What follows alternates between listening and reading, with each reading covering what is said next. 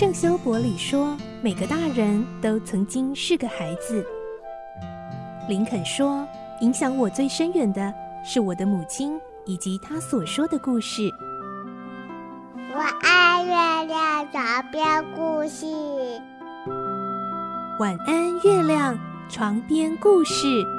小青姐姐邀请每一位大孩子、小孩子一起听故事，不管多忙，也要和你一起听故事。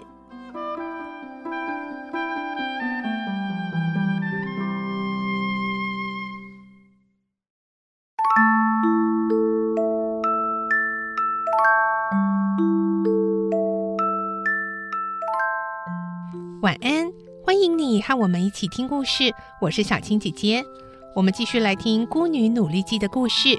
今天是四十集，我们会听到佩林来到彭达福老先生，也就是祖父的家，华丽的装潢和丰盛的美食都让他大感惊奇。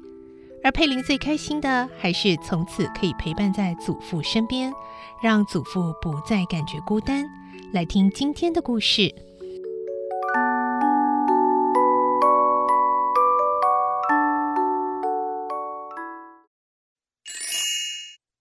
孤女努力记》四十集：祖父的家。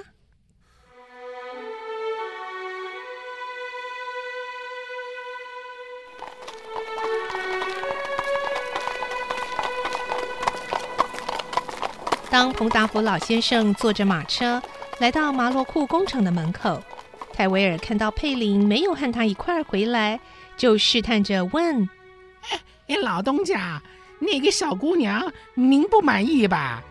彭达福老东家轻轻摇着头说：“ 这不用你管。哎，你去的时候带着她，现在怎么？哦，刚才经过我家的时候啊，我把他安顿在那儿了，好让他休息一下，晚上再跟我一起吃晚饭。哎。”你问这干嘛？啊！你要跟那个小姑娘一起吃晚饭？泰维尔瞪大了眼睛，满脸惊讶。彭达福老东家却板起面孔说：“没错，呃，不止今天晚上啊，从今以后，我要让她一直住在我家，陪伴着我。”泰维尔诧异的说不出话来。一直以来，我就希望找一个聪明、有礼貌，而且诚实可靠的人陪在我身边。刚好这个女孩子符合我的条件。我早就知道她聪明而且有礼貌，今天啊，也证实了她忠实可靠。这话似乎是针对泰威尔说的，他赶紧低下头来。现在，我叫他搬来和我住在一起，就是为了避免某一些坏蛋威胁他或者诱惑他。泰威尔咬牙切齿，但嘴里还若无其事地说：“嗯嗯，是啊，他是这样的。”彭达福老先生装作不知道泰维尔心事的样子，频频点头。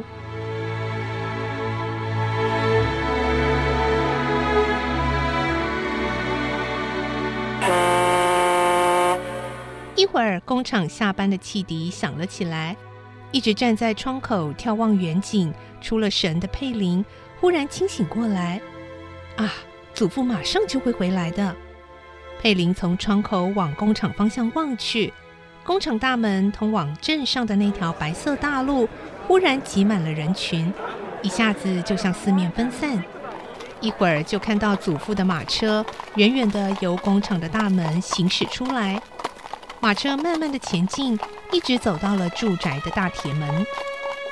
佩林连忙走下楼迎接。这时，祖父在裴思强的搀扶下已经走进了大厅。您回来了，呃，是奥雷利啊。哎，那房间怎么样啊？还满意吗？嗯，谢谢您，太好了。没有什么事的话，你就回房休息。八点钟吃晚饭。是的。彭达福老先生就走进自己的房里了。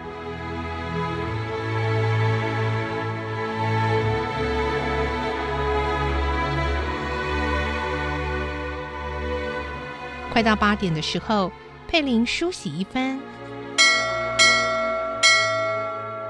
等到钟声响了，立刻走出房间。他正担心不知道餐厅在哪，想不到一下楼梯就看见一个穿黑色衣服的佣人等在那儿，带领佩林走进一间装饰得非常富丽堂皇的餐厅。铺着雪白台布的饭桌上，摆着一盆漂亮的兰花。整个餐厅里都弥漫着浓郁的花香。这时，彭达夫老先生也进来了。他感觉出佩林站在那里等待着，于是很和气地说：“坐下吧。”“嗯，是的。”佩林就在面对着祖父的位子上坐了下来。晚餐开始的时候，带领佩林到餐厅来的那个仆人把汤端到他的面前。裴思强则伺候着老先生，接着一道一道的菜肴端了上来。如果佩林独自陪着老东家的话，或许自在一些；但是在那两个佣人好奇的眼光下，反而让他感到非常羞怯不安。幸好，关于用餐的规矩，他的父母曾经教过他，才不至于闹出笑话来。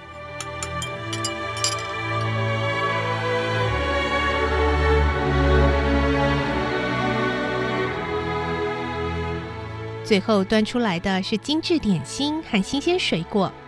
佩林拿了几颗樱桃，慢慢的吃着。彭达福老先生笑着说：“ 你不要客气啊，尽量的吃。当我在你这样的年纪啊，桌上的东西只要是给我的，我都会把它吃光啊。”晚餐完毕。彭达夫老先生站起来说：“奥雷利，现在没事了。如果呃月色好的话，你可以到院子里看看月亮；不然就到图书室去看书好了。”佩林的本意是希望能够多陪伴祖父一会儿。他听了祖父的话，正不知怎么办才好。忽然看见裴思强一直向佩林做手势。起先佩林还不懂他的意思，后来看见他左手捧了一本书的样子，右手假装在翻，嘴唇又做出读书的样子，同时指一指老先生，佩林这才意会过来。啊，既然没有什么事可做，我读书给您听好吗？啊，好是好，就怕你很累了。啊，不，我并不觉得累。哦。哦，好，我们就到图书室去吧。图书室在大厅的另一边。彭达福老先生也许是常常去的缘故，所以不需要别人搀扶，自己就可以摸索着走去。在图书室内侧的一排大书橱里，装满了各种书籍，中间的桌子上堆积着许多杂志和报纸。